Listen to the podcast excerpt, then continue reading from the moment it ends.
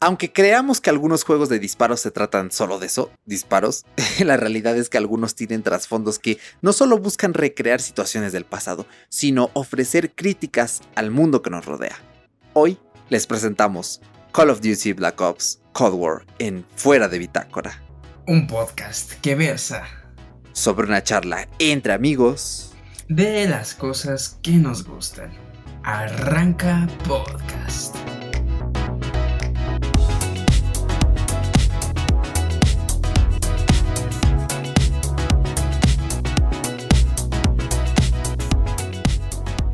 Así es, bienvenido a tu podcast favorito de tecnología, estilo de vida y videojuegos, entre otras muchísimas cosas que vamos desglosando poco a poquito porque estamos muy contentos de abarcar este tipo de temas donde hay trasfondos interesantes, videojuegos claramente para un geek son parte esencial de nuestra existencia y pues nada, estamos muy muy emocionados, quizás un poco, eh, no sé si estresados por la información, creo que no, lo vamos a tratar de desglosar lo mejor posible, pero pues nada, antes de arrancar, ¿cómo te encuentras el día de hoy, Eric?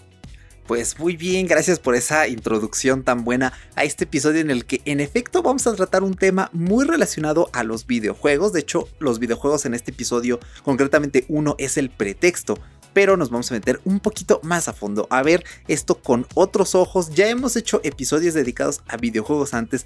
Algunos no les gustaban a veces, a lo mejor son un poco pues más más fresas y les laten más otros temas, ¿no? Un poquito más bueno, más bien un poquito menos frikis, menos tan de nicho, pero esperemos que con el paso de los meses, la gente nueva que se ha unido a las escuchas y a la que le queremos dar gracias por acompañarnos todavía después de un tiempecín estando aquí emitiendo casi cada semanita, pues les guste más este tema y sobre todo que, que les emocione, que les haga recordar cosas, sobre todo las clases de historia en la preparatoria, en la secundaria, incluso todavía en la universidad. Así que pues todo excelente de este lado, Paquito, ¿tú qué tal? ¿Cómo te encuentras?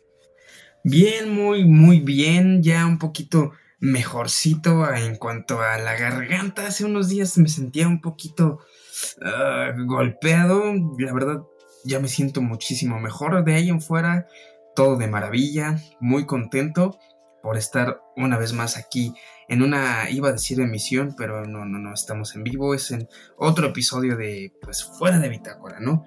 Y pues muchas gracias Podcast Escucha por estar aquí antes de, de como, si ya hubiéramos cerrado el podcast, pero pues siempre agradecerte que, que estás detrás de esos auriculares, de esas bocinas. La verdad es que tenemos mucho aprecio por la comunidad que ha ido creciendo poco a poquito ahí en, en Telegram, en las, en las escuchadas. Entonces estamos muy contentos, muy motivados y pues vamos a darle caña, ¿eh? Así es. Eh, concretamente hoy, y de hecho esto te lo voy a recomendar antes de que escuches el episodio, que mires los trailers, que eh, sí, los trailers sobre Call of Duty Black Ops Cold War. A lo mejor ya los viste, si no estás muy ligado con este mundo, entonces eh, en la descripción vas a tener los enlaces a los dos trailers. Son trailers que duran menos de 4 minutos, eh, uno dura menos de 4 y otro dura menos de 2 minutos, así que no te preocupes que no te va a tomar mucho tiempo, échales un ojito, de hecho puedes poner pausa justo ahora Ah, que te creíste que nosotros le habíamos puesto pausa por ti, ¿verdad? No, le tienes que poner pausa tú mismo porque todavía no tenemos ese control super media de que nosotros podamos pausar tu podcast cuando queramos. Así que dales un ojo y eh, al consiguiente sigues escuchando este episodio y si ya los viste, pues vamos a darle caña. Este tema nos lo propuso Eglis, un miembro muy cálido y siempre activo que nos pregunta cositas y nos menciona algunos detalles en el grupo de Telegram. Así que un saludo Eglis y al fin podemos llevar a cabo el tema de este episodio que menos mal que se pospuso. Yo tenía miedo porque dije, chin, ya pasó, quizá ya no va a ser tan noticia. De hecho, pues ya no es noticia en sí salvo por un detalle que vamos a mencionar y a discutir al final de este episodio y que eso es como que lo que nos ayuda un poquito, ¿no? A darle mm, un aire fresco a este episodio que, bueno, ya sabrán de qué estamos hablando, pero pues vamos a comenzar primero con uno de los trailers que sería el, el general. Este fue el segundo trailer que salió, me parece. Y es muy curioso, ¿no? Porque te va planteando ciertos años, o sea, ya como que te va desvelando en dónde se ambienta el juego que eso era lo que queríamos conocer tras el primer trailer, que quizá sí se daban indicios, pero no se mencionaba a fondo. Así que, ¿de qué año estamos hablando, Paco? Pues aquí comenzamos directamente en el año 1968 es donde se empieza a desenvolver toda esta historia. Bueno, es que es un trasfondo un poco curioso porque data de este juego es que te va a tratar de varias cositas. Eh, aquí principalmente nos damos cuenta de que, bueno, vamos eh, saliendo un poquito de la Segunda Guerra Mundial.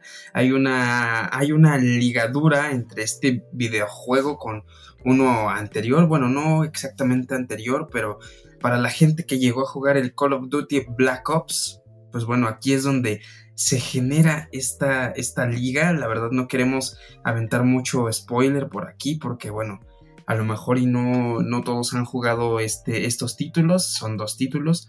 Y aquí es donde empieza a arrancar toda esta historia.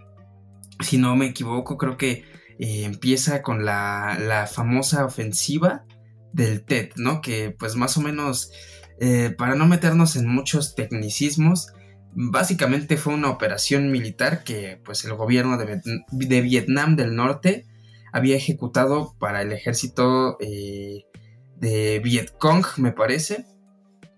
Y pues aquí claramente todo esto iba direccionado para Estados Unidos, que es aquí donde eh, empieza esta discrepancia entre, bueno, si en la Segunda Guerra Mundial ustedes dos eran colegas, ahora ustedes están peleando, ¿cómo, cómo es que está pasando esto? Sí, eh, me llama mucho la atención que menciones ya todas estas partes de los implicados, este movimiento que fue la ofensiva del TED. De hecho, aquí es donde lo ligamos con una de las frases que se mencionan en el trailer, porque te ponen primero el año, luego pasan unos helicópteros y alguien menciona, This war is a lie, esta guerra es una mentira. Y la ofensiva del TED fue muy importante en 1968, esto sí ocurrió, o sea, no es algo que se inventó el juego, y esta básicamente fue como la estrategia militar más ambiciosa que tuvo Vietnam del Norte contra Vietnam del Sur, que Vietnam del Sur era sinónimo del ejército de Estados Unidos, y aunque la operación fracasó, fue un ataque tan duro y resistieron tanto que muchos, em, ¿cómo se les llama? Tiene una palabra los soldados, ahorita se me fue esa palabreja, pero fallecieron tantos soldados de Estados Unidos que la gente en dicho país pues dejó de ver a la guerra como algo positivo, sino que dijeron, oye, ya está muriendo mucha gente, ellos no se van a rendir, pues, eh, pues ya no, hay que llegarle de Vietnam. Y es cuando precisamente la guerra comenzó a tornarse una mentira para las personas.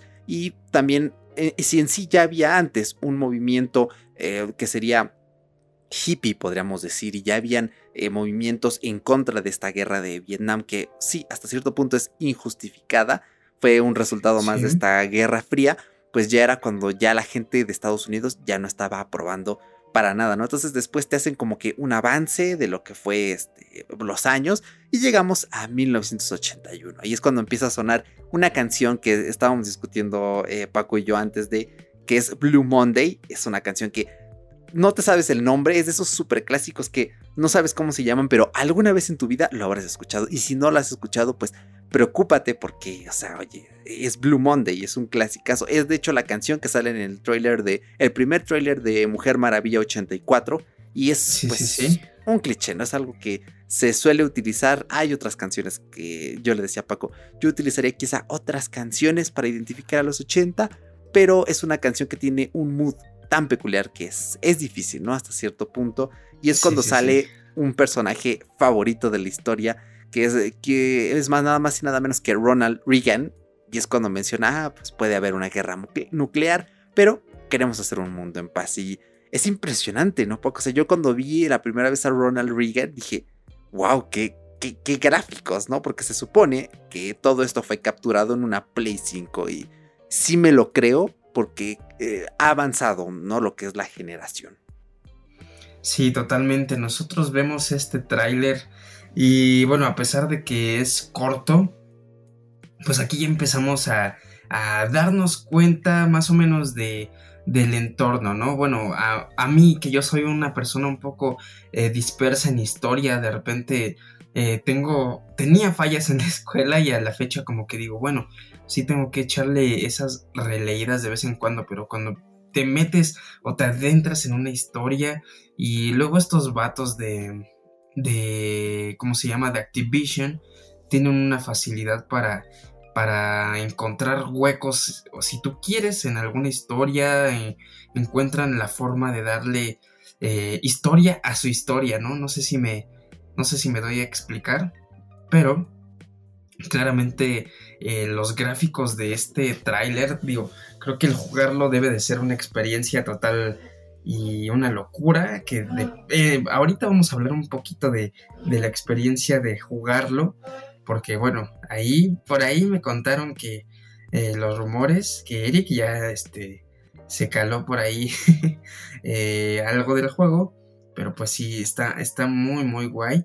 Eh, aquí también empiezan ciertas cositas que, que no me explico muy bien. En el tráiler de repente aparecen los carritos estos de control remoto. la verdad yo nunca me imaginé que existían ya desde ese tiempo. La verdad no sé si sea muy real ese dato. Pero sí, es un tráiler que a mí la verdad, en cuanto a gráficos, tiene muchísima, muchísima calidad. Y creo que vale muchísimo la pena eh, comprar este juego, jugarlo. Y creo que también me gustaría hablar un poquito más adelante, ya que nos salgamos de esto, de, la gama del, que va a tener el juego, ¿no? Que van a haber tres versiones del juego. Sí, así es. Eh, vamos a meternos en detalles de, jugabilidad y en sí de lo que es el propio juego un poquito más eh, al final porque sí hay datos interesantes que se alejan un poquito quizá ya de este trasfondo histórico, ¿no? Pero pues básicamente eh, aquí es cuando, digamos, hasta ahora todo esto que mencionamos es como que lo que más destaca de ese primer tráiler, que siendo francos solo la mitad, y eso entre escenas, tiene como que imágenes interesantes. Otras son, por ejemplo, algunas capturas eh, de videos que hay de algunas regiones de la URSS. Una de ellas es sí, Chernisk eh, Rayon. Chernisk Rayon es un municipio, básicamente es una región en Rusia. Y también está Baumansky, que ahora se llama Basmani. Y eran básicamente pues tomas de gente marchando con la consigna este, pues, comunista, que era lo que se pregonaba en las calles de la Unión Soviética. Entonces eh, llama mucho la atención, ¿no? Ver este tipo de cositas que, mm, aunque se siente que están un poquito de relleno, es como de, oye, bueno, ya me estás dando ambientación que mientras que una guerra pasaba en otros lados, en uno de estos dos grandes colosos que luchaban en la Guerra Fría, pues estaban llevando a cabo, pues cada quien pregonando así que sus distintas ideas, ¿no? Y eh, pues al final en el tráiler eh, nos deja con el nombre, ¿no? Call of Duty Black Ops, Cold War. Y en ruso se escribe Halodnaya Vaina. Entonces, sí, en ruso la palabra guerra también es de origen femenino, es Vaina.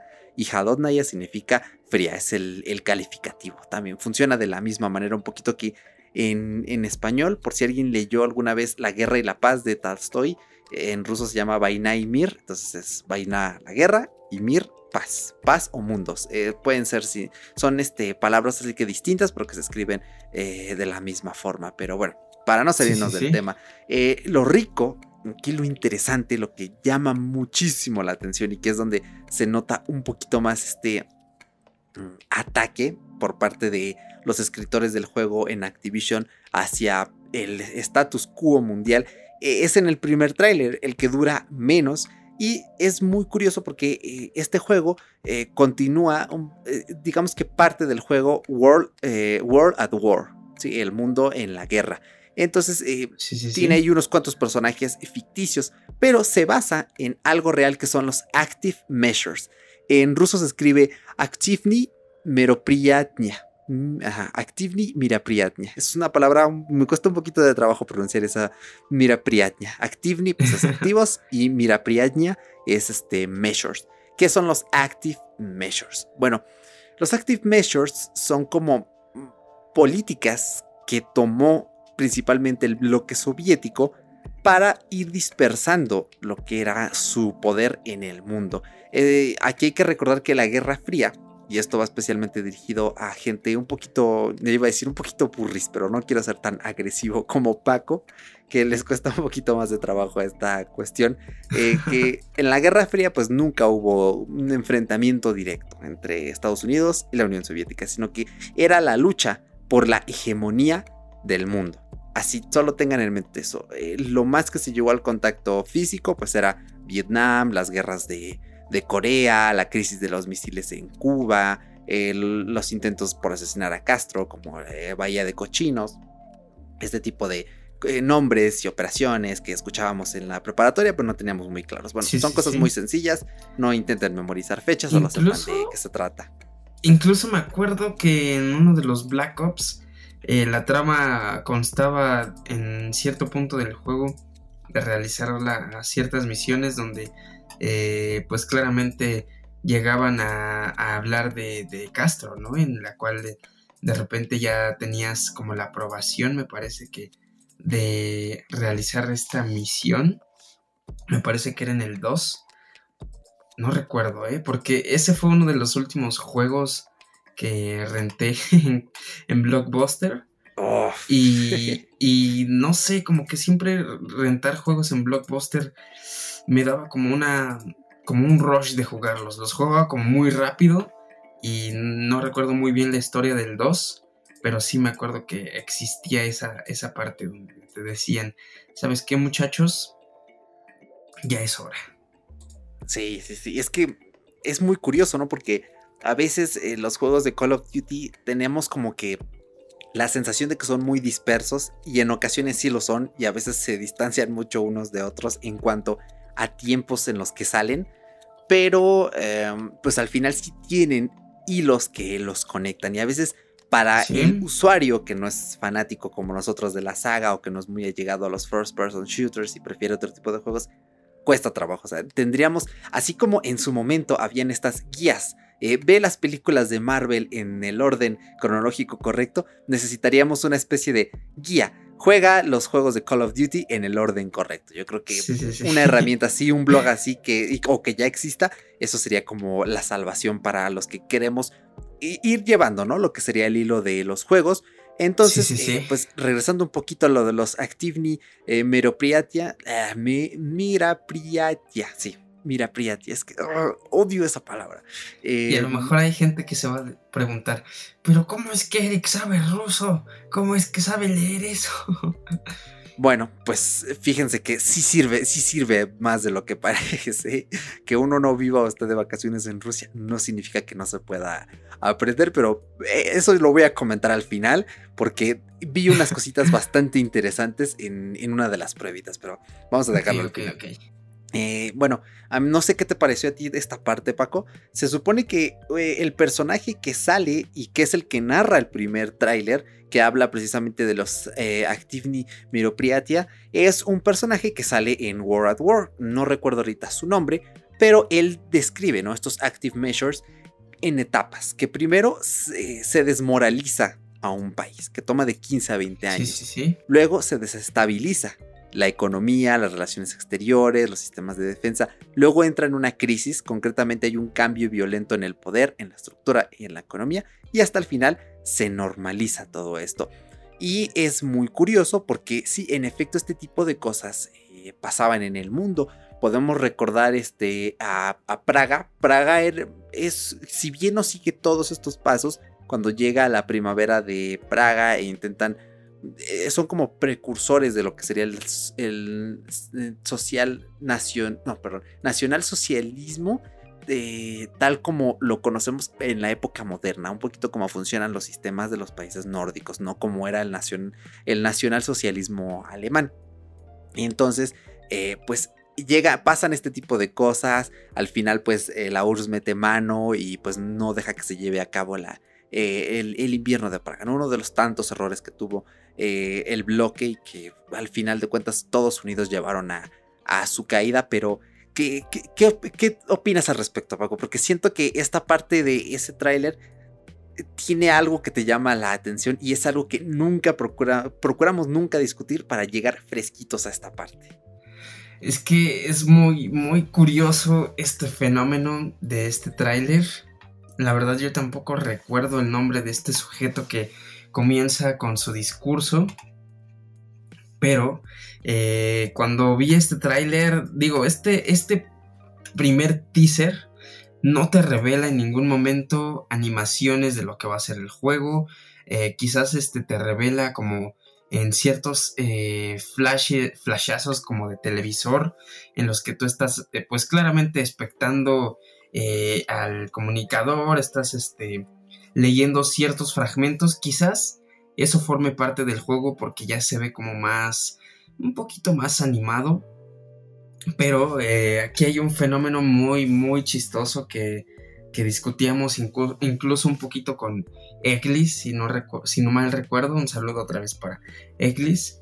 Y en alguna ocasión creo que Eric y yo empezamos como a conversar un poquito de eso, pero dijimos, ¿sabes qué? Espera, espera, espera, vamos a aguantarnos. Eh, en una parte del propio tráiler, el, mismo video, el mismo tráiler te dice, ¿sabes qué?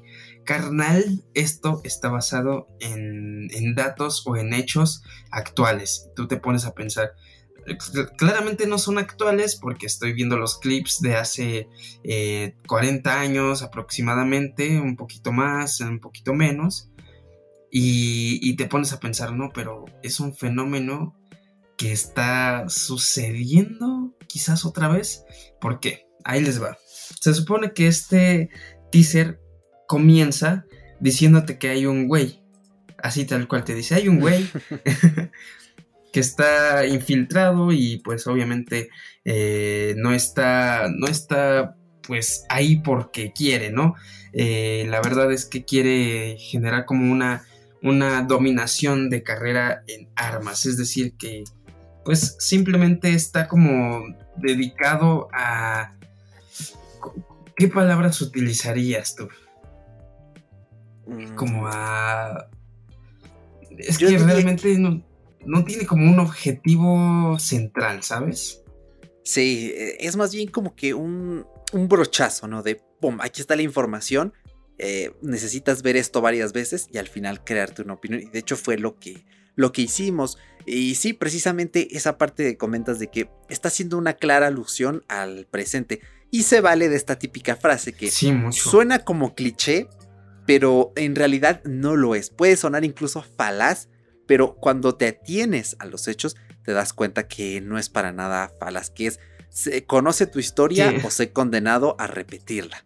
Y tiene sentido. Muchos dicen, ah, eso lo escucho siempre, tal y tal y tal. Pero si recordamos, exacto, si recordamos cuál es el objetivo de la historia, es el estudio del pasado para el análisis del presente y el futuro. Es decir, nosotros estudiamos lo que pasó antes para poder tener un mejor entendimiento de lo que vivimos hoy y de lo que vamos a vivir en el futuro, porque siempre ha existido este como prejuicio, ¿no? Que creo que ahora es menos, pero que no dudo que alguna que otra persona se le pueda pasar por la cabeza de ¿y para qué me sirve conocer eso, no? ¿Para qué me sirve saber fechas y eso? Tal vez las fechas son lo de menos, ¿no? Y se deriva un poquito de este sistema educativo erróneo que tenemos, al menos de este lado del mundo, que es mecanizar información, que nos dicen el qué, pero no el por qué, ni, eh, y a veces el cómo es tan rígido que se vuelve incómodo estudiar historia, pero eh, es muy útil. Entonces, a mí me llama mucho la atención que Active Measures no solo es esta, digamos, eh,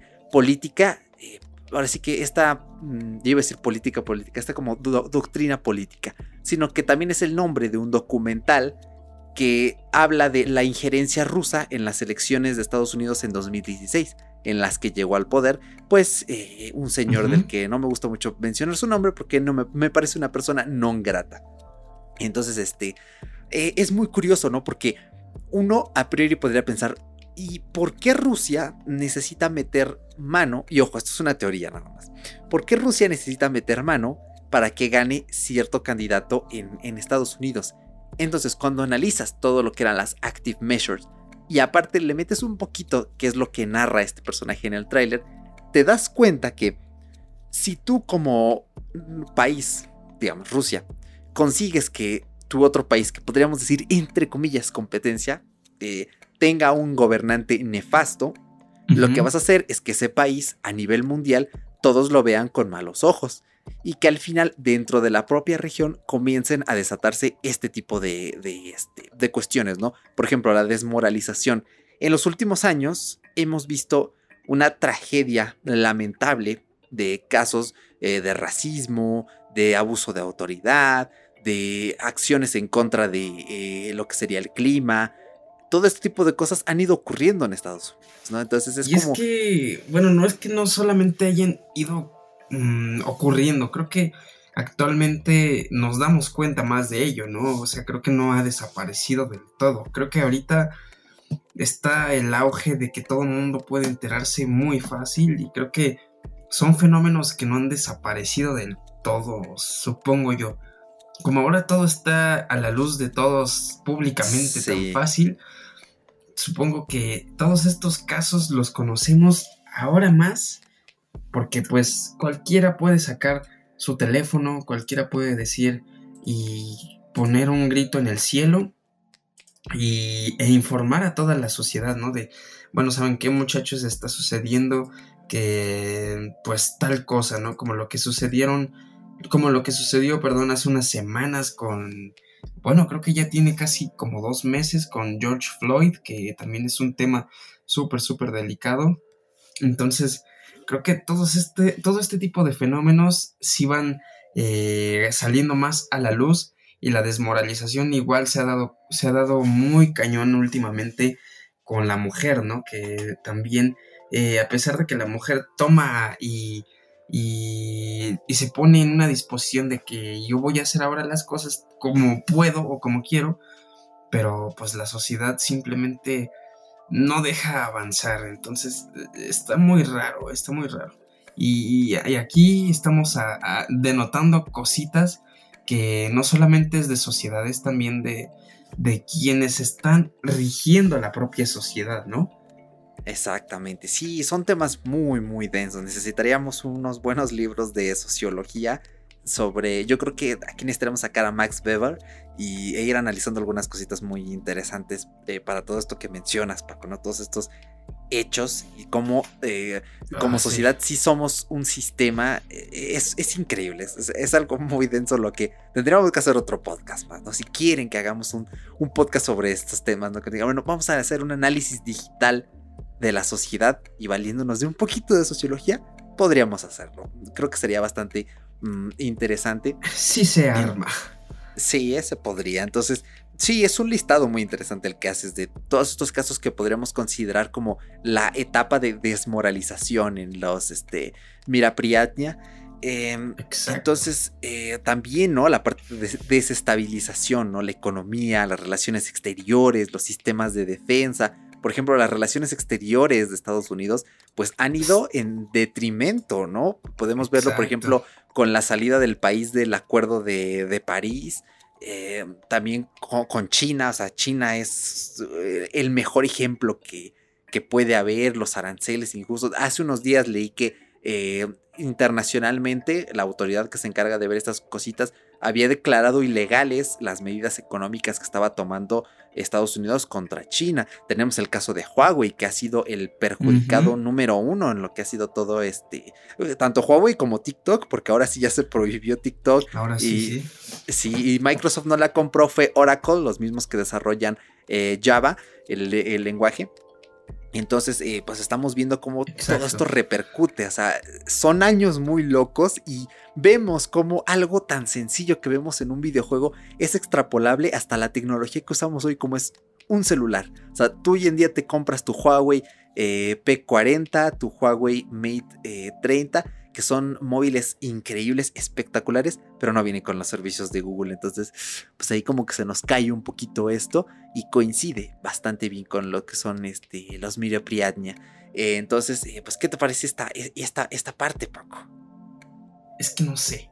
Meterte en, en ideologías ya está más loco, pero pongamos que, bueno, nuestro país actualmente ha tratado de ser muy nacionalista y nosotros para nosotros mismos y creo que es una ideología que Estados Unidos también como que ha ido adoptando, pero ahora todo mundo quiere ser como nacionalista hasta cierto punto. No todos, claramente hay unos que sí les vale y hacen lo que quieren, como ah, no nos metamos en detalles, pero esto de las relaciones exteriores es como un poquito muy difícil, pero demasiado importante. Y aparte hemos visto golpes económicos, digo, aparte en la actualidad mm, la economía no está muy bien por la pandemia, pero aparte de eso, bueno, a fecha del podcast del día de hoy, a fecha eh, cercana a la que va a nacer o va a ser eh, estrenado este videojuego, seguimos en pandemia, pero a pesar de ello, eh, la, economía no ha tenido como una estabilidad muy buena y todo esto pues claramente va de la mano con que ciertos países ya no, ya no están colaborando con otros y tenemos el claro ejemplo de China con Estados Unidos, ya tenemos ahí un podcast en el cual desmenuzamos un poquito esto del lado tech, porque sí hay ciertas cosas que no hemos abordado, pero, pero con pincitas el lado tech más o menos ahí ya lo tenemos. No sé, a mí, a mí se me hace una tremenda locura y creo que son cosas que, repito, no nos enterábamos tanto porque a veces las mismas noticias para el pueblo no te dicen tal cual qué está sucediendo, ¿no? Desgraciadamente y tiene que ir uno a internet como que a tratar de empaparse un poquito de lo que está pasando, pero híjole, son temas un poquito difíciles, ¿eh? Sí, en efecto, y es, eh, al final sí tratan como de eh, lanzar un mensaje social a un nicho muy peculiar como el que suelen ser los videojugadores, porque obviamente los mensajes, lo que se escribe, lo que hacen los guionistas, pues no está dirigido a quizá a nuestras madres, a nuestros abuelos, porque pues ellos no juegan Call of Duty, aunque ojo, si alguien que es madre juega Call of Duty, pues mis respetos, ¿no? O sea, increíble. O, si tu abuelito es jugador de Call of Duty, mira, uff, mis respetos también. a mí me encantaría ver a un abuelito sentado en su, al lado de su PC Master Race en el gabinete con un teclado mecánico acá y con su mouse y, ¿qué estás haciendo, abuelito? No me distraigas, que ya voy a ganar la partida. Eh, sería una locura, eh. Te invité hace rato y no te, no te quisiste unir, ¿eh, hijo? Órale, no hay domingo. es decir, ay, pero... es que tengo mucho ping, el internet no me deja. y tu abuelito al lado del modem, ¿no? Jalándose todo, todo, todo el show. Pero no sé, es que ahorita también en la actualidad hay un fenómeno de videojuegos que me llegó así a la mente de volada, no es como muy importante, pero me acuerdo que hace unos años las chicas nos decían a los chicos. Eh, bueno, no siempre ha sido así, ¿no? Que los chicos seamos los únicos videojugadores. Ya ahorita es mucho más extenso este mercado, ya hay niños desde siempre, hay más adultos, hay chicas ya ahora. Hace años las morras o las chicas te decían, ¿sabes qué? Como juegas videojuegos y le inviertes mucho tiempo a eso, híjole, como que no me dan ganas de, de como que de salir contigo, ¿eh? Como que y ahorita ya hay muchas mujeres jugando videojuegos, eso creo que también es parte de un impacto social, comercial, no sé, también es otro tema, pero ya nos, ya me volé un poquito yo a la barda otro, ¿eh? Sí, hay como que ese ejemplo o, o te quedaste muy clavado en ese estereotipo o tienes por ahí alguna fisura en la psique dejaste salir por allí algún eh, suceso eh, traumático, porque llama mucho la atención que saques ese tipo de ejemplo a la palestra, pero sí, solía, solía ocurrir, ¿no? Pero pues es muy claro que eh, en toda clase de nichos pueden haber toda clase de mensajes. Entonces, pues para finalizar con toda esta parte de las activni mirapriaña, pues después de la desestabilización viene la crisis, el cambio violento de poder, de estructura, de economía y al final una etapa de normalización. Que bueno, está, lo traduje mal porque traduje las palabras del inglés eh, em, directamente. No sería normalización, sino normalidad. Esa sería como la mejor palabra. Porque en inglés es normalization, pero no sería como el, término correcto directamente en, en español. Entonces, pues llama mucho la atención. Piénsenlo un poquito si realmente existe alguna de, de estos active measures en la actualidad que, Rusia haya metido mano. Hay un grupo de hackers ruso que se llama Fancy Beer. Esto lo mencioné en un video muy reciente que hice en mi canal. Te voy a dejar el enlace en la descripción que precisamente habla de hackeos. Y este equipo Fancy Beer se cree que está relacionado con eh, el cuerpo de inteligencia más secreto de, de Rusia. Entonces eh, se cree que este equipo que es Fancy Beer fue el que metió mano porque pues, es una, son personas increíbles, o sea, que tienen unas habilidades brutales, o sea, es el tipo de hackers que dices, oye, este sí tenle miedo porque donde Rusia necesite algo, ellos eh, meten mano. Entonces, hay, ¿no? Hay como que pruebas, hay este tipo de, de cositas. Y otra cosa que quería mencionar y que no quería dejar pasar fue que eh, uno de estos trailers fue modificado cuando se presentó en, en China. Entonces, mucha parte de la comunidad de jugadores, pues eh, prácticamente llamaban gallina Activision, ¿no? que para, con tal de lanzar su tráiler en esos territorios, pues tuvieron que modificarlo. Y esto los invitamos a que escuchen nuestro último Historia Tech que hablamos cuando Google se fue de China. A mí me encanta esa Historia Tech, yo creo que hasta ahora es mi favorito. Y eh, pues precisamente allí mencionábamos qué tipo de contenidos están prohibidos en, China. Uno de ellos es eh, aquellos que muestren imágenes de, rebeldía hacia eh, lo que es el sistema político de la nación. Porque China lo que hace es que banear todo tipo de contenidos en los que se vean protestas precisamente para evitar que la gente tenga ese tipo de imágenes y que después se puedan hacer sinapsis y que esto digamos lance alguna especie de mensaje subliminal y que pues la gente sepa que oye si en otros lados del mundo se pueden revelar pues porque aquí no se lo tienen todo muy bien pensado. El gobierno chino es, es una máquina en cuanto a planeación. Entonces Activision pues ahora sí que tuvo que doblar la manita eh, eh, modificar lo que es su tráiler y se mostró eh, pues uno con ciertas partes editadas en, en el territorio. Entonces hay todo un caso increíble alrededor de lo que es un simple tráiler, ¿no? lo, que, lo que parece el simple Call of Duty del año, en realidad tiene unas cosas tan interesantes que dices, wow, Activision está haciendo un muy buen trabajo, ¿no? Porque después de algunos juegos fallidos que podremos calificar de repetitivos, se han puesto a las pilas. O sea, lo que fue el reboot de Modern Warfare el año pasado es un juego increíble. Em, lo que fue Warzone es un. Eh, ay, ¿Cómo se llama este tipo de juegos donde todos se disparan y tiene que quedar uno al final? El, eh, el PvP. Este, el Battle Royale. Battle Royale, exactamente. Eh, Warzone es un grandioso Battle Royale. pesa 100 gigas, entonces pues debe ser bueno el juego. Eh, y entonces sí se han puesto bastante las pilas en este aspecto y creo que están teniendo una relación más benigna con los jugadores. Están entregando cosas a las que estábamos un poquito más acostumbrados. Quizá las políticas de publicar cada año no sean las mejores porque un juego de calidad toma a veces muchos años.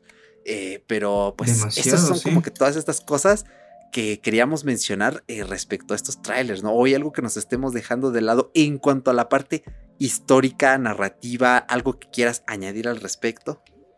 Pues yo creo que un China precavido vale por mil. Porque China, digo, aquí ya no entra China en esta ocasión, digo, eh, mercantilmente para la venta del juego, claramente sí. Pero bueno, en este apartado histórico, pues no tocamos a China eh, por el momento. Eh, digo, hay juegos anteriores en los que pues sí hemos visto eh, la intervención de, incluso hay juegos, ¿no? Donde se, desarrolla la Segunda, la Primera Guerra Mundial, eh, no sé, como que cada juego tiene diferente enfoque, pero lo que creo que nos interesa o lo que nos, bueno, no es que nos, nos desinterese la historia, sino más que nada, nos, nos hace mucha ilusión el saber o el ver cómo Activision eh, consigue una vez más eh, hilar un juego con la historia y pues haciendo énfasis en un fenómeno que estamos viviendo actualmente sin que nos demos cuenta, ¿no? Porque creo que ha habido muchísimos movimientos gubernamentales dentro de nuestro pues globo eh, que nos rige pero no nos hemos dado mucha cuenta porque tenemos esta cortinísima gigante de humo de la pandemia, del COVID. Entonces, como que la noticia generalmente es el COVID y el COVID y el COVID pero no nos damos cuenta de lo demás. Entonces creo que este juego para los que somos gamers, para los que jugamos, creo que nos viene bastante bien porque nos amplía un poco el panorama, no solamente para lo que consumimos, sino también para lo que estamos viviendo. Creo que eso es lo que puedo añadir de esto último. No fue nada histórico, pero, pero sí es como para, para ir como ampliando ese panorama, ¿no? Como de no solamente jugar por jugar como lo es en los Battle Royale de, en la actualidad, que ya es este compra tu arma, personalízate y vámonos a, a disparar, ¿no? Creo que ya hemos perdido poco a poco esa cultura de conocer una historia interesante y qué mejor que una historia como pues una historia que sea de una historia real, o sea, no, no sé si me di a entender otra vez. Sí, se A veces cantinfleo. tú solo sé tú que a la gente, eh, eh, yo creo que eso es lo primero que deben venir a buscar este podcast, que, que nosotros seamos nosotros con la forma en la que nos expresamos, porque si no, seríamos pues otro podcast más de tecnología. Y, a pesar de que cantinflemos de repente, bueno. Exactamente. No, mira, yo creo que tu comentario va muy bien porque precisamente ya es como extrapolar, ¿no? A la parte más referente a globalización. De hecho, ahorita que mencionaste lo de la cortina de humo, en la mañana leí una noticia, me parece que fue en la ciudad de Cali, en Colombia. Em, hemos estado viendo que en Colombia están viviendo una situación un poquito dura con la violencia, el narcotráfico, un abrazo y este, pues ahora sí que nuestros mejores deseos a la gente que nos escucha de Colombia, Eglis, que propuso el tema de este episodio, él es de Colombia, entonces este, pues él también eh, muy claramente debe conocer la situación en su país. Eh, pues sí están atravesando un momento duro. Eh, Jeeps, que si no han escuchado la entrevista que le hicimos a Jeeps, se están perdiendo una súper entrevista. Él es, él, es activo en este, en este tema y hace pinturas y trabajos increíbles relacionados con la situación que vive en su país. Entonces leí en la mañana que eh, una bala perdida eh, mató a una persona, desafortunadamente, en esta ciudad, y que en su acta de defunción no salió eh, que la muerte fue por una bala perdida, sino que fue por COVID. Entonces, pues los familiares se quedaron así con cara de, oye, perdón. Entonces, mm, bueno, yo no quiero dar conclusiones precipitadas, pero parece que en algunas regiones, algunos gobiernos pueden valerse de la pandemia para ocultar ciertos hechos. Entonces, sí, en efecto, son, son, cosas que Exacto, sí. Es muy curioso que, justamente eh, lo mencionaste. Y eh, brincando un poquito de regreso a lo que es, pues ahora sí que el tema eh, principal, es, es, muy curioso porque, ¿sabes? China, lo que es este aspecto de aplicar quizá un active measure, Ah, yo diría que China está como en una etapa de recopilación de información. O sea, ya sabemos que aplicaciones como WeChat o TikTok son aplicaciones al final no malvadas, pero a las que al ser chinas y tener sus servidores en China, el gobierno chino, pues obviamente cuando quiera puede tener la información de esas aplicaciones. Ya hablamos en el Historia de cuando Google se fue de China de qué pasa si tú como empresa china no doblas la manita ante el gobierno. O sea, prácticamente no sales adelante, no prosperas. Entonces, eh, digamos que es como, primero obtengo tu información y ya luego veo cómo hago ciertas cositas, ciertos movimientos. Entonces, eh, creo que es un tema y estas palabras, active measures, active mira priadnia, son cosas que nunca se, nunca se les tienen que olvidar porque en el momento justo puede que digan, ah, esto me suena, aquí ya está viendo algo raro y esto lo vi a partir de un juego y luego lo escuché en fuera de bitácora y mm, interesante. no nos den el crédito a nosotros, denle el crédito a, los escritores de Activision porque ellos son quienes sacaron a la palestra eh, este tema que es eh, súper interesante. Entonces vamos a detener aquí eh, la parte, el análisis detrás, ¿no? La parte histórica y vamos a hablar ya ahora sí un poquito más de la parte del juego. Y o sea que sí era verdad lo que dije al principio, que sí ya jugaste algo del juego. Exacto, eh, pues sí, técnicamente. Eh, desafortunadamente no soy tester de videojuegos con un canal súper grande para que Activision nos regale una copia antes y tengamos ya la review preparada.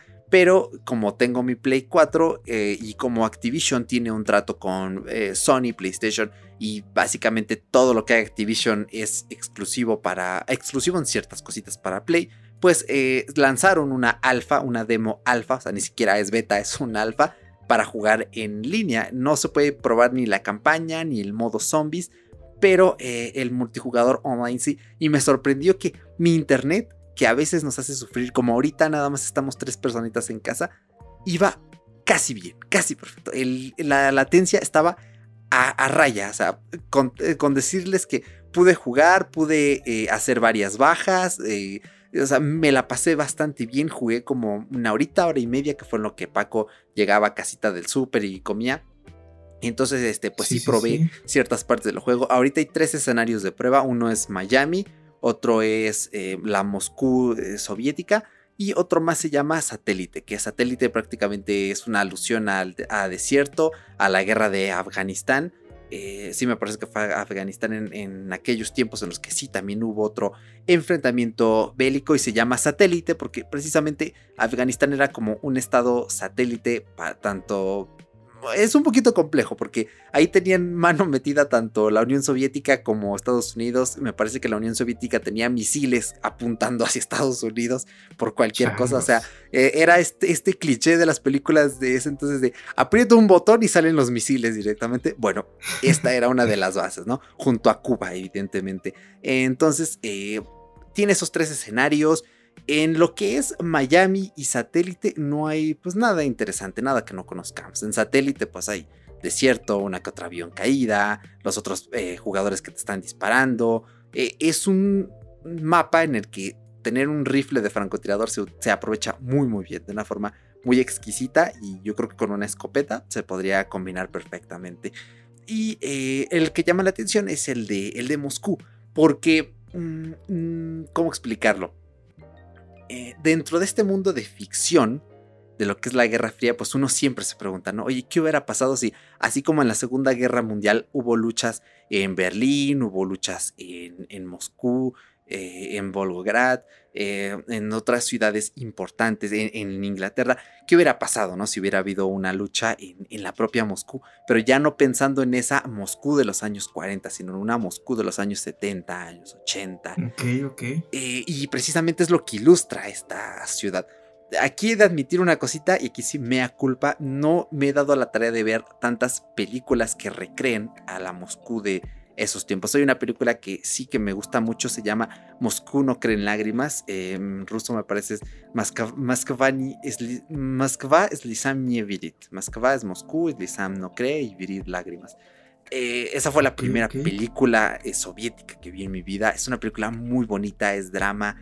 Eh, y allí pasa, está ambientada en la ciudad, en, en Moscú. Entonces, hay hay como ahí ves cositas que puedes eh, extrapolarlas al juego y decir, ah, sí, esto sí se parece, esto no se parece. Hay una película que se llama La Orquesta, es francesa, pero se ambienta en la Unión Soviética. Es, raro, ¿no? Porque, o sea, según están en Moscú, pero hablan francés, ¿no? Este tipo de cositas curiosas que cuando eres de un país y no tienes la posibilidad de conseguir actores o quieres que tu público sea tu propio país, pues tienes que usar el, lenguaje, ¿no? Eh, nativo. Entonces ahí ok, la ambientación está bastante bien lograda, se ve que se documentaron.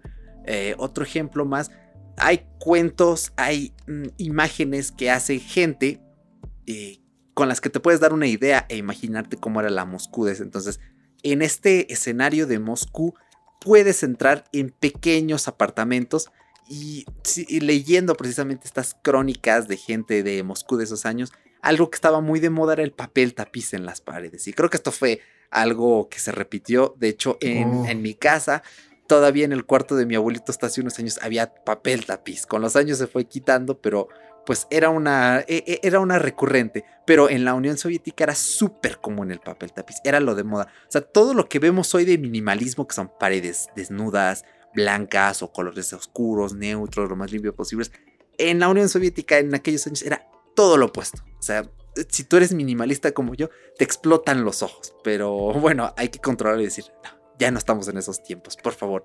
Eh, eh, pero sí, los papeles tapices, los electrodomésticos eh, sencillos. Se ve que hay cierta manita en lo que es el trabajo para documentar ciertas cosas. Otras como que las vi un poquito extrañas, pero cuando tú juegas en este... Sí, o sea, hay que ver todo, así que eh, si eres muy purista de estos temas, yo no soy tan purista, entonces algunas licencias que se toman, bueno, está bien, hicieron un buen intento, pero para otras, pues sí, e, e, es divertido, ¿no? Ver qué está bien, qué está mal. Hay en la calle, hay, mm, ¿cómo decirlo? Mm, ah, como los letreros que ponen hoy de lona. Y eh, sobre la calle se pueden ver algunos letreros. Uno de ellos tiene el lema de la Unión Soviética que es Pralitari Visiextran Saignetis, que es proletarios de todas las naciones, eh, unidos, ¿no? Únanse. Em, hay colgados esas pancartas y se ven.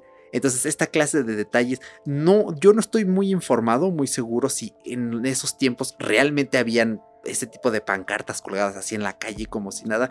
En las películas he llegado a ver que sí, una que otra bandera, eh, un teatro, por ejemplo, tenía su insignia bien hecha y la influencia era de, uff, eh, o sea, la insignia del teatro era muy parecido a la insignia de la nación. Eh, hay monumentos en el juego, por ejemplo, una fuente y arriba una estrella roja y arriba de la estrella dice Rodina, que significa este, patria. Entonces hay este tipo de detalles. Hay un banco. Eh, aquí tengo la anotación. Eh, permítame un, momentito.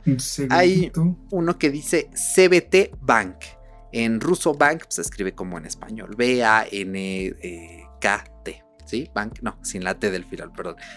bank, nada más que pues obviamente con las letras del cirílico. Y entonces yo investigué porque dije, CBT Bank, ¿qué significa la C, la B y la T?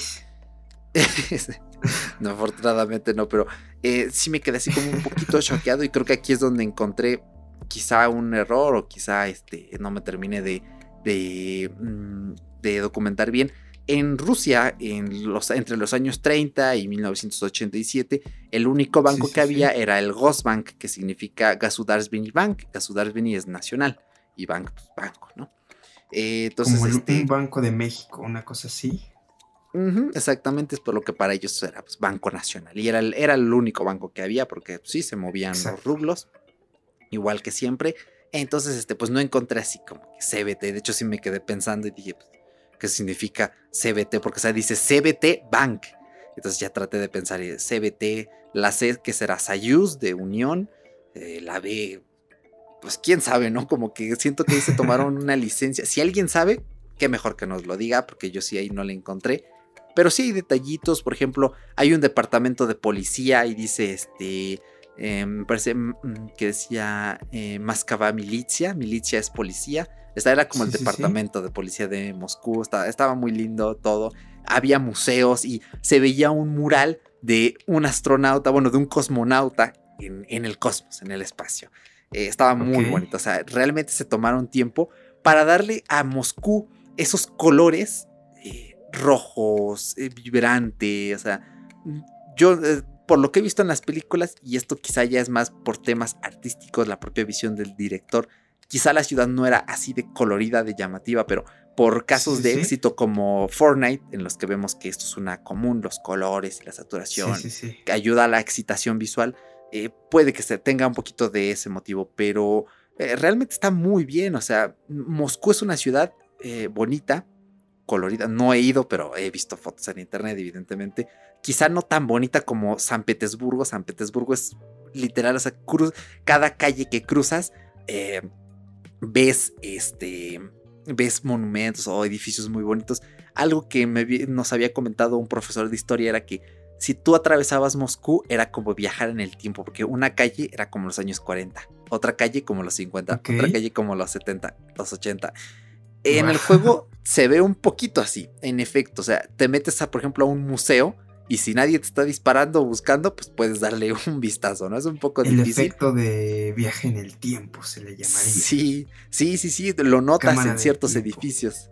Eh, y e, es muy lindo, entonces eh, está bien hecho, los gráficos hasta ese punto se ven bien, eh, se nota que es como de, oye, esto en la next gen, o sea, yo creo que ese es un juego que sí vale la pena para disfrutarlo en la Play 5. Pero oye, si tú dices, nah, yo no me voy a gastar los 70 dólares del juego para la PS5 ni los 500 eh, de la Play 5, pues no hay problema. Afortunadamente va a salir en Play 4 y este, ahí se puede jugar muy bien. Yo al menos noté que el frame rate estaba arriba de 30, no llegaba a 60, pero eh, en, en, los momentos más sueltos, en otros ya como que bajaba un poquito, o sea, no eran caídas bruscas, sino que van oscilando poco a poquito, pero corre bien, se ve bien, se juega bien. me la pasé muy bien en el online. Sí les, bueno, les voy a decir, les recomiendo que se la descarguen, pero para el lunes que publicamos esto, pues el alfa, o sea, el alfa es del 18 al 20. Entonces, si se lo perdieron y no se enteraron, pues eh, triste porque se perdieron una buena oportunidad. No sé, Eglis, eh, si nos estás escuchando, pues dinos en el grupo, sí, sí, me dio tiempo de jugar el alfa o si no. Eh, yo creo que este juego en una PC con una buena gráfica, a que no sé a qué tantos frames llegará, pero con que pase de los 70, mira, chulada. El online yo creo que sí se puede llegar a 120, 144. Una delicia. Eh, pinta para jugar en PC, una delicia. Y al Play le puedes conectar, al menos hay la opción de que le conectes un mouse, un teclado y de que juegues en la propia PlayStation con estos periféricos que yo creo que es como mejor se disfruta. Mi mouse y mi teclado no son buenos para jugar, pero me da tentación de intentarlo. A ver qué tal. No tengo mucha experiencia en eh, jugando en teclado. Y creo que lo más que llegamos Paco eh, sí, pues yo estoy acostumbrado a jugar con el control de siempre, pero creo que tanto tú como yo, lo más que llegamos a jugar con teclado era el Resident Evil 4 en nuestras computadoras de hace 10 años, ¿no? E-, era muy curioso. pero pues esto es básicamente la parte jugable. Y este, todo esto que les quería comentar de, de la ambientación de los escenarios, lo que noté, es muy lindo leer cosas en ruso mientras juegas. Eh, aprendan ruso, sirve para los juegos. Eh, sirve para otras cosas eh, también. Pero, eh, pero está lindo, ¿no? Yo espero que a lo mejor a alguien le llame la atención y diga, ah, ¿cómo se leerá eso? Un googleazo y luego, ay, pero ¿cómo? ¿Por qué? ¿Qué significa? ¿Qué significa ese que parece un 3 al revés? ¿Qué letra será? Bueno, pues anímense y denle un chance. Hay páginas y es súper fácil leerlo. Ya hablarlo y entenderlo es otra cosa. No es tan difícil como el español. El español sí es difícil. Somos afortunados de saber hablarlo a medias, porque luego sí somos un poco burros o cantinfleamos como aquí en este podcast. Pero este, denle una oportunidad, tanto al juego como al ruso. Como al ruso. Sí, y nada, pues Paquito, nos querías lanzar y discutir un poquito antes de que finalicemos eh, la parte de los costos del juego, de las versiones. Híjole, bueno, antes de eso a mí me impacta demasiado como si eh, te tomaste muy, muy cool el tiempo para guachar esos detalles. Eh, claramente el disfrute de la jugabilidad pues te dio eh, más que la jugabilidad misma pues te dio chance de doparte, ¿no? Con esos visuales que incluye este videojuego claramente. Y ahora, vamos a esta parte que también es un poco interesante, ¿no? Este juego ya como sabemos, Eric ya nos brotó por ahí que este juego lo vamos a poder disfrutar en las consolas de esta generación y la siguiente, ¿no? Como PlayStation 5 y la Xbox Series X, ¿no? Pero aquí empieza lo chido, como dice Luisito Comunica. Un saludo para Luisito que escucha fuera de Bitácora. cada semana lo escucha. Bueno, una vez nos dijo que se le juntan y a veces cada 15 días, pero toma tu tiempo, Luisillo Pillo. Exactamente, cuando era quincenal a veces sí, sí le daba chance, ¿eh? y eso cuando se echaba sus viajes a, por el mundo, mientras estaba viajando, él escuchaba este bonito podcast. Pero bueno, aquí es donde, donde empieza un poquito lo raro, bueno, no lo raro, sino lo que era de esperarse quizás en los videojuegos, ¿no? Que eh, hace unos años ya te vendían el pase, el Game Pass, ya te vendían este, el pase para jugar en Internet y aquí se hace completamente realidad una cosa un poquito extraña, que es este fenómeno, ¿no? El dividir el juego por gamas, por así decirlo. Aquí vemos que hay tres ediciones. La edición estándar que va a costar eh, 59,99 euros. La Cross Gen que es de 74,99 euros. Y la versión Ultimate que va a costar 89,99 euros, ¿no? Eh, estas tienen cada una sus características, ¿no? La estándar pues te incluye el juego base, como era de esperarse. Eh, las, las siguientes ediciones, que es Cross Gen, incluye el juego base, la actualización a la versión de la nueva generación y un paquete de armas confrontación. Y la edición Ultimate, que es como la, gama premium del juego, Por su parte incluye el juego base, la actualización a la versión de, de la nueva generación, nueve elementos cosméticos, el Battle Pass o el pase de batalla, que aquí es donde también ya nos damos cuenta de que el Battle Pass se hace eh, pues completamente vivo en, consolas y el paquete de armas de confrontación, que yo supongo que son armas especiales, eh, no sé, como que son varias cosas que poco a poco vamos a ir desvelando al conocer el juego. Y aquí es donde nos damos cuenta de que, pues sí, eh, las gamas premium ahora ya existen también en los videojuegos. A mí se me hace una, un interesante movimiento. Quizás eh, no sería el jugador que compre la gama de Ultimate. Pero pues hay jugadores que conozco que son muy, muy apegados a los first person shooters. O sea, los a los disparadores, ¿no? De primera persona. Eh, por ejemplo, Eglis es el, chico que les comentábamos de Colombia. Eh, estaba viendo la conversación y es un chico que goza demasiado de este tipo de juegos, ¿no? Entonces, eh, yo creo que quizás para un target como este chico le vendría bastante bien la gama premium en videojuegos, pero bueno, ya depende mucho de, de cada quien, del juego, de, lo casado que estés con ese título. Entonces, no sé, a mí me encanta que estén manejando eh, este tipo de contextos y más que nada que sean tan detallistas como nos acabas de deleitar a nosotros en este, en este pequeño, en esta pequeña probadita que te diste del juego, ¿eh? Me encanta. No, hombre, sí, menos mal. Espero que les haya gustado y eh, ahora sí que como en Bob Esponja tienen que usar la imaginación, o sea, si es necesario, cierren los ojos, bueno, no más bien, rebobinen el podcast y luego cierren los ojos, no creo que puedan hacerlo al revés, y para que se imaginen así las, los papeles tapices verdes o del color que quieran. Yo he visto dibujos de algunos de color café, eh, bueno, todo depende cómo lo quieran ver, pero sí, es increíble, los monumentos dorados y y todo eso. Y bueno, para complementar un poquito la información que nos acabas de dar, acabo de checar en Amazon los precios y, o sea, la subida de los precios de los juegos pega duro, eh, pega duro. O sea, eh, yo creo que ya estamos en esa etapa de nuestra vida en la que los domingos ya no alcanzan para comprar este tipo de cosas y hay que ponernos a buscar tan siquiera un trabajo de medio tiempo porque... Mm, Una chambita. Sí, porque, o sea, yo vengo acostumbrado apenas de hace dos años de comprar juegos en preventas porque yo tenía la mala costumbre de no ir a la vanguardia en las generaciones de consolas. O sea, cuando Paco puede darles eh, fe de que cuando todo el mundo hablaba y jugaba en la Play 4, eh, yo siempre decía, oye, me acabo de comprar un juego para Play 3. O sea, yo vivía como en otra época.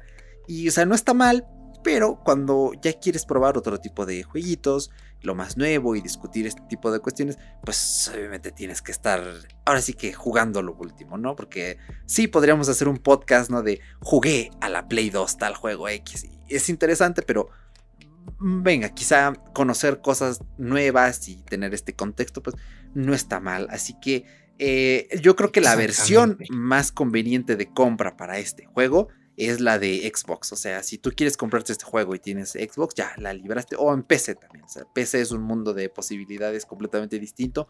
Tiene un precio de 1799 pesitos mexicanos. Eh, pesa, o sea, son 500 pesos. Eh, porque los juegos más caros que compramos son 1200, 1300. Si no lo reservas, a veces te clavan 1500, pero ahorita, uff, 1800. Duele un poquito, ¿no?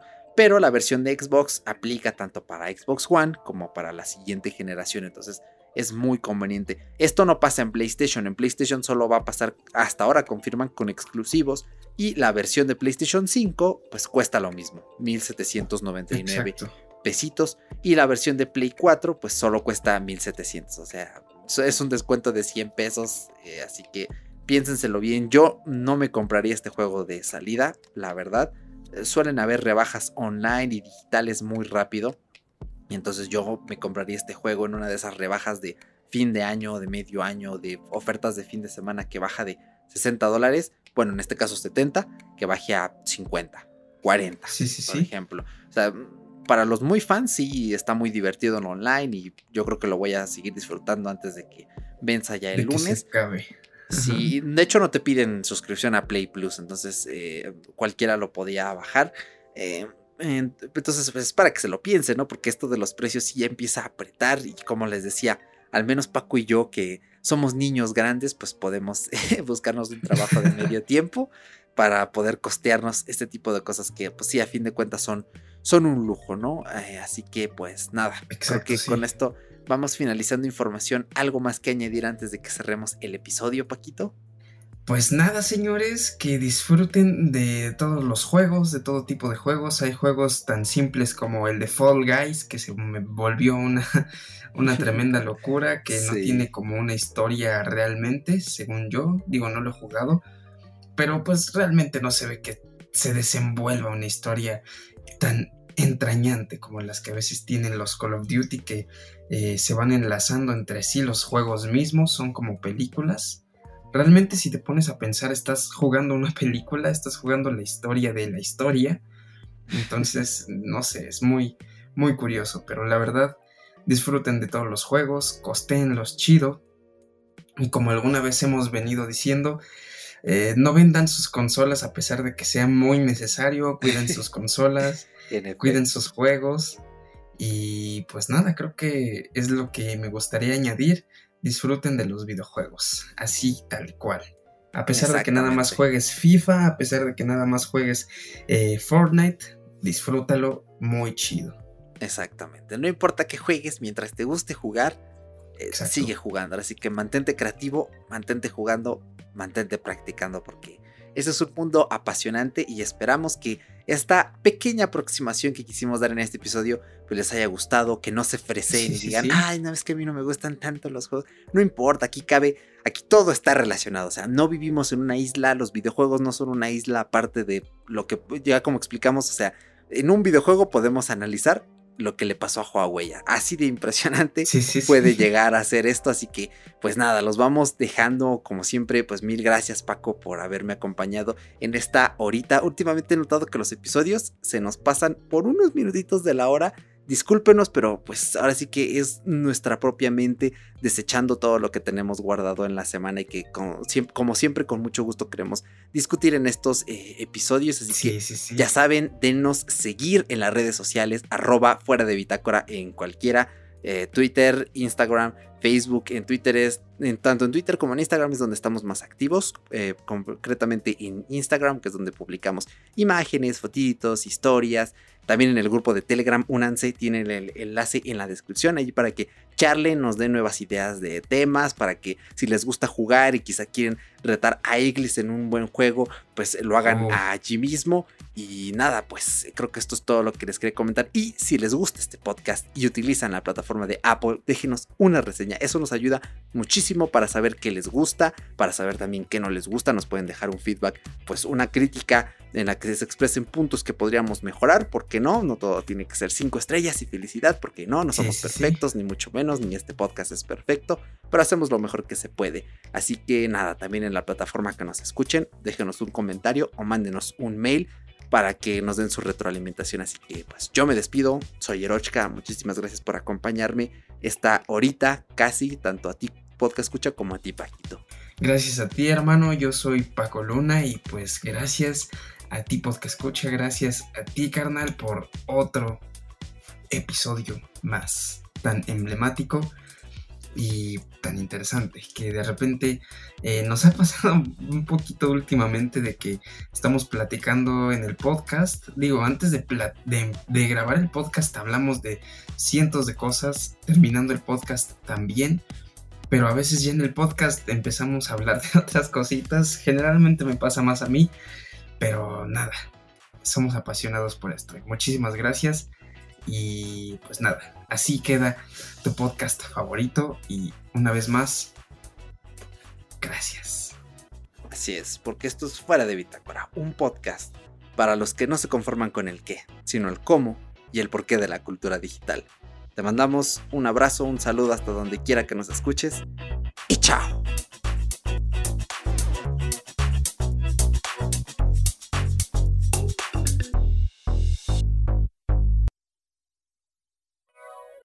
Corte, cuate. Ya, ya aprendí mi PlayStation 5. Oh, Eh, me mandó este Activision. La verdad es que ay, no me gustaría presumir en el podcast, ¿eh? No, que ya tampoco. tenemos eh. la beta.